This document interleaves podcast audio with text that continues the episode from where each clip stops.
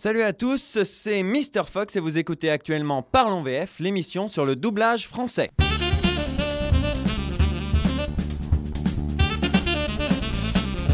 Amadeus, un film de Milos Forman qui date de 1982. Alors Amadeus, de quoi ça parle? Je pense que vous vous en doutez un petit peu. Euh, ça parle de la vie de Wolfgang Amadeus Mozart, mais plus précisément euh, sa vie à travers un homme, Antonio Salieri, qui était donc un compositeur italien et euh, qui voulait célébrer Dieu par sa musique.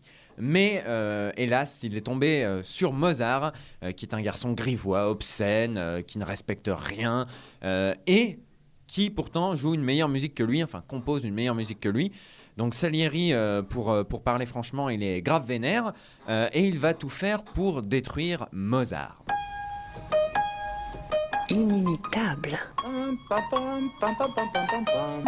Jalousé.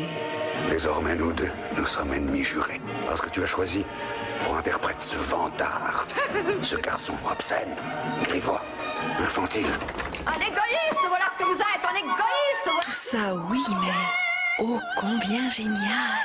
En certains endroits, j'ai trouvé qu'il y avait. euh, ah, comment dire Un peu trop de notes, Votre Majesté. Oh, pas assez, vous voulez dire C'est cela. Très bonne formule. Un peu trop de notes. Amadeus, dimanche à 20h45 sur Arte. C'était la bande-annonce évidemment qu'a passé Arte euh, pour sa diffusion en octobre 2011. Alors parlons un petit peu du doublage de Amadeus. Quelle est la particularité de ce film? Pourquoi je l'ai choisi? D'abord parce que je l'aime beaucoup, c'est un excellent film. Mais aussi, et c'est le plus intéressant à mon sens, parce qu'il a eu deux doublages. Euh, le premier doublage en 1982, donc pour sa sortie au cinéma, dans les cinémas français, et un deuxième doublage en 2002 pour la ressortie euh, en Director's Cut avec 30 minutes de scènes supplémentaires. Parlons un petit peu du, premier doublage, donc celui de 1982. Euh, c'est sur celui-ci que je vais m'attarder. Qu'est-ce qu'on peut dire déjà quand même de l'adaptation? Eh bien que c'est une adaptation de très très bonne facture. Elle reprend les tournures de phrases de l'époque, donc les ça euh, qui sont plutôt des cela, et euh, des tournures un peu plus sonores. Toujours une bonne prononciation des termes musicaux. Alors vous allez me dire c'est la moindre des choses pour un film sur Mozart, mais l'effort mérite d'être souligné quand même. Alors dans le rôle de Wolfgang Amadeus Mozart, qui est donc interprété avec euh, beaucoup de talent par l'acteur Tom Hulce, eh bien il s'agit euh, de Luc Hamet. Donc Luc Hamet, la voix française de euh, Michael J. Fox dans la plupart de ses films, même dans tous ses films je pense. hein. donc euh, Retour vers le futur, euh, mais également donc la série Spin City, euh, Roger Rabbit dans Qui veut la peau de Roger Rabbit. Et c'est également la voix, par exemple, de Milo Fatch dans Atlantide, l'Empire perdu euh, des studios Disney. Alors on va s'écouter euh, un petit morceau des morceaux choisis euh, de sa voxographie. Donc Retour vers le futur, Atlantide, l'Empire perdu et Roger Rabbit. Ah non, non, non, non, non, Doc, je viens d'arriver, Jennifer est là, et on va faire un tour dans le 4x4. Eh bien, tu n'as qu'à l'emmener. Ça la concerne, elle aussi. Hey, pas si vite, mais de quoi est-ce que vous parlez? Qu'est-ce qui nous arrive dans le futur? On va devenir des vieux cons ou quelque chose comme ça? C'est dans le bouquin, ça. Vous avez la page? Tout ce que je lis ici, c'est que le cristal est... qu'il est vivant, comme si c'était... Je ne saurais pas l'expliquer. Le cristal, c'est leur divinité, leur source Je d'énergie. ne comprends rien à ce que vous dites. Ils sont en lui, il est en eux, mais il faut pas que je traduise littéralement. Dépêchez-vous de traduire. Bon, d'accord, vous traduisez mon texte, et moi je tiens votre flingue. Je ne savais pas où était votre bureau. Alors j'ai demandé aux marchands de journaux, ils savaient pas. Alors j'ai demandé aux pompiers, à l'épicier, au boussier, au boulanger, aucun d'eux ne savait. Mais le petit caviste, lui, il savait. Alors, Luc Hamet est-il bon euh, dans Amadeus, premier doublage? La réponse est oui. Euh, oui, euh, sans l'ombre d'un doute, Luc Hamet est excellent. Excellent dans le sens où il arrive à interpréter toutes les facettes du personnage. Il arrive à être arrogant, il arrive à être téméraire, un petit peu frivole. Voilà, c'est toutes les, personnalités évidemment de, que Tom Hulce montre dans le film. Luc Hamet arrive à les transcrire à, à merveille avec, euh, avec euh, sa, sa voix euh, que l'on aime tant.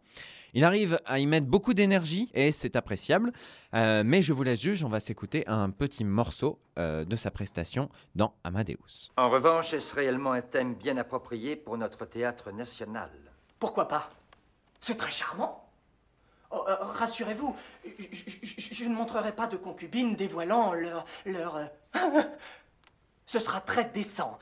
C'est tout à fait moral, Majesté. Cela exalte véritablement les vertus allemandes. Peut-on me dire quelles sont ses vertus? Venant d'ailleurs, j'aimerais qu'on m'éclaire. L'amour, sire. Bien sûr. Il va de soi qu'en Italie, nous ne savons rien des choses de l'amour. Non, vous en ignorez tout. Enfin, si on s'en réfère à vos opéras. Des sopranos mâles si égosillent, des couples grailles stupides roulent des yeux exorbités. Rien à voir avec l'amour, ce n'est que pure foutaise de l'énergie, de la bonne volonté. euh, et ça, c'était pas toujours le cas euh, en 82. Luc Hamet interprète un très très bon Mozart, euh, à n'en point douter. Maintenant, parlons aussi de son adversaire, Antonio Salieri, qui est interprété par F. Murray Abraham. Euh, concernant sa voix française, eh bien sa voix française, c'est celle de Jean Topard, un comédien euh, célèbre, euh, émérite, autant peut-être en tant que comédien de doublage que comédien tout court. En effet, il a fait beaucoup de films, de pièces de théâtre. Euh, il a fait notamment une pièce de théâtre avec euh, Daniel Darieux, dont on écoutera un petit extrait tout à l'heure. Il fait également beaucoup de narration. C'est lui qui fait la narration, euh, par exemple, dans la série télé Belphégor. C'est lui aussi qui narre les documentaires des mystérieuses cités d'or. Et c'est également lui, par exemple, qui fait la voix de Zeus dans Ulysse 31. Euh, en termes de prestations réelles, il a aussi joué dans le feuilleton français Rocambole. Donc on va s'écouter encore une fois un petit bout de sa voxographie. Donc, comme un oiseau, euh, la pièce de théâtre de 1965 avec Daniel Darieux dont je parlais tout à l'heure, et un extrait de sa narration dans les mystérieuses cités d'or. Vous voilà d'accord, tous les deux, pour vous foutre de moi. Non, Bill n'y est pour rien, c'est moi. Je n'ai pas rompu avec lui comme je te l'avais promis. Mais bien sûr, m'as-tu jamais dit la vérité sur quoi que ce soit? Je t'ai dit que je t'aimais. Et c'était vrai. J'ai longtemps pensé que nous parlions la même langue, toi et moi, c'était faux. Il a fallu qu'un type tombe de sa bicyclette pour que je m'en aperçoive, mais je t'assure que j'ai compris la leçon. Les Espagnols ne découvrirent jamais Machu Picchu, la ville secrète des Incas. C'est un jeune explorateur américain, Bingham, qui découvrit un jour cette ville étonnante, flottant entre les cimes. Voilà, donc euh, la voix, euh, vous l'entendez, euh, posée, grave, rassurante quelque part. Très très jolie voix qui, nous berce. Alors, qu'en est-il dans Amadeus? Eh bien, dans Amadeus, cette voix sert complètement le personnage de Antonio Salieri. En effet, Salieri affiche toujours un calme impassible, en même temps il ne faut pas qu'il soit démasqué. Il affiche toujours une sérénité, mais avec toujours une, gravité dans la voix euh, que seul euh, Jean Topard sait, euh, sait, euh, afficher. Il y a toujours aussi un, petit sentiment de, colère qu'il arrive à, jouer avec beaucoup de finesse. C'est vraiment éblouissant la, manière dont, Jean Topard sert ce personnage. Et on va encore une fois écouter un court extrait d'Amadeus où Jean Topard s'exprime en tant que Salieri. Désormais, nous deux, nous sommes ennemis jurés. Parce que tu as choisi pour interprète ce vantard, ce garçon obscène, grivois, infantile. Et que ma seule récompense sera d'être le seul à reconnaître ton incarnation. Puisque tu es injuste, déloyal, cruel. J'entraverai, je ferai du mal à ta créature sur terre de toutes mes forces. Oui, moi, je veux ruiner Voilà, donc euh, la voix euh, de, Jean Topard, vous l'entendez, il arrive à mettre dans cette voix euh, de la force, de la colère, de la rancune envers Mozart. Ça s'entend, la manière dont, il parle, de, cet être arrogant. C'est toujours les, tons toniques dans les voix qui sont toujours très importants dans le doublage. Là, il arrive vraiment à les mettre là où il faut et à y mettre beaucoup de conviction sans être dans la caricature du personnage énervé. Ce duo, euh, car c'est un duo euh, Mozart-Salieri, donc euh, Luc Hamet et Jean Topard, vraiment a une force, une force vraiment considérable qui sert vraiment le film. Le film en, VO est, vraiment magnifique, mais le, film, le film en VF a vraiment une force grâce à ces interprètes français euh, qui mettent beaucoup de cœur à l'ouvrage euh, sans tomber, encore une fois, dans le jeu d'acteur caricatural, euh, comme c'est le cas euh, euh, parfois. Donc vraiment, on a, un- on a un duo euh, euh, vraiment, vraiment fort, quoi. Pour vous le prouver, on va encore s'écouter un petit extrait euh, du film, une scène commune à Mozart et Salieri. On écoute et on en parle après. Nous finissons en fa majeur. Oui. Alors maintenant, la mineure. D'abord les voix.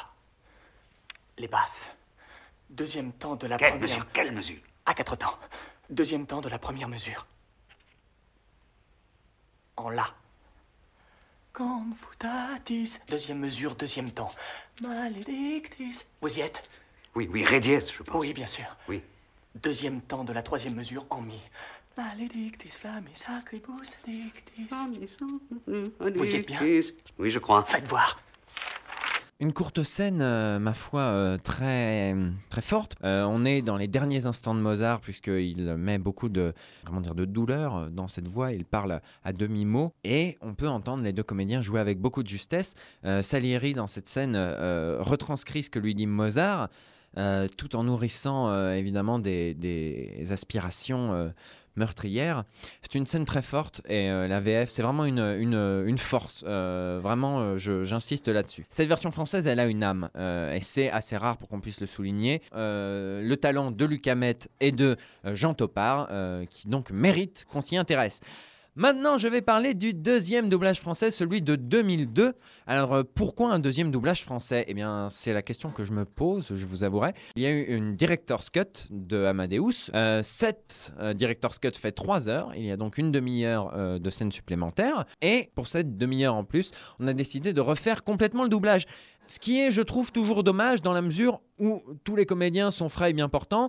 Pourquoi ne pas les rappeler pour doubler les scènes supplémentaires C'est dommage euh, qu'on choisisse toujours la solution de redoubler tout un film plutôt que de redoubler certaines scènes et de remasteriser une bande sonore qui est remasterisable. Les Américains le font.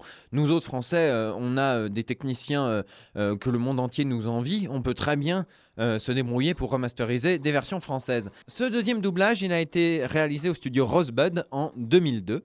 On retrouve Luc Hamet, donc ils l'ont repris pour le rôle de Wolfgang Amadeus Mozart. Euh, dans le rôle de Salieri, on retrouve Pierre Dourlan. Quid de cette version française? D'abord, parlons de Luc Hamet. Alors, vous allez me dire, ils ont repris Luc Hamet, donc c'est fantastique. Luc Hamet va pouvoir euh, peut-être améliorer sa première prestation. Eh bien, non, on a une prestation un peu, euh, un peu diminuée de notre Luc Hamet. mais je vous propose d'en être juge vous-même. on va s'écouter un petit extrait de la première version de Amadeus Mozart et la deuxième version juste après, et on en parle tout de suite après. Il y a des choix plus élevés. Élevés, des choix élevés, on entend que ce mot-là, élevé. Eh ben j'en ai une véritable nausée, moi, de toutes ces... fariboles élevées, toutes ces vieilles lunes. Pourquoi faudrait-il sempiternellement ne composer que sur le passé, les dieux et les légendes? Oh Élevé, des choix élevés. On n'entend que ce mot-là, élevé. Eh bien, j'en ai une véritable nausée, moi, de toutes ces. Euh, fariboles élevées, toutes ces vieilles lunes. Pourquoi faudrait-il sempiternellement ne composer que sur le passé, Dieu et légende? Je pense que vous avez entendu cette baisse d'énergie. Alors vous vous dites, oui, mais peut-être que euh, Tom Ulce euh, en fait moins aussi et que Luc Hamet a voulu corriger le tir. Eh bien non, Tom Hultier, il met vraiment beaucoup d'énergie. Luc Hamet, il mettait aussi, vous l'avez entendu, de l'énergie dans cette première euh, euh, version française. Dans la deuxième, euh, vous l'entendez, une petite baisse de régime, une petite baisse d'énergie. il a voulu jouer peut-être plus en subtilité, mais hélas, euh, ça ne fonctionne pas euh, dans la mesure où le personnage est vraiment en colère dans cette scène. Et donc, euh, c'est dommage de, constater qu'il est en, deçà. Voilà. Parlons un petit peu du reste de casting. Alors, rapidement, on va parler surtout de Pierre Dourlan. Pierre Dourlan, qui est donc Salieri. Alors Pierre Dourlan, vous le connaissez comme la voix française du professeur Charles Xavier dans la quadrilogie de films X-Men. Et il a également doublé Ian McKellen dans le remake de la série Le Prisonnier euh, en 2009. Quid de Pierre Dourlan, quid de sa prestation? Euh, eh bien, hélas, elle est euh, un peu en, deçà de ce qu'on était en, droit d'attendre en succession de Jean Topard. Le personnage de Salieri, on l'a dit tout à l'heure, est, plus, plus nuancé, avec une voix toujours basse, grave, jamais, jamais, jamais vraiment forte, mais avec toujours de la subtilité et de la colère dans la voix qui s'entend sans hausser la voix.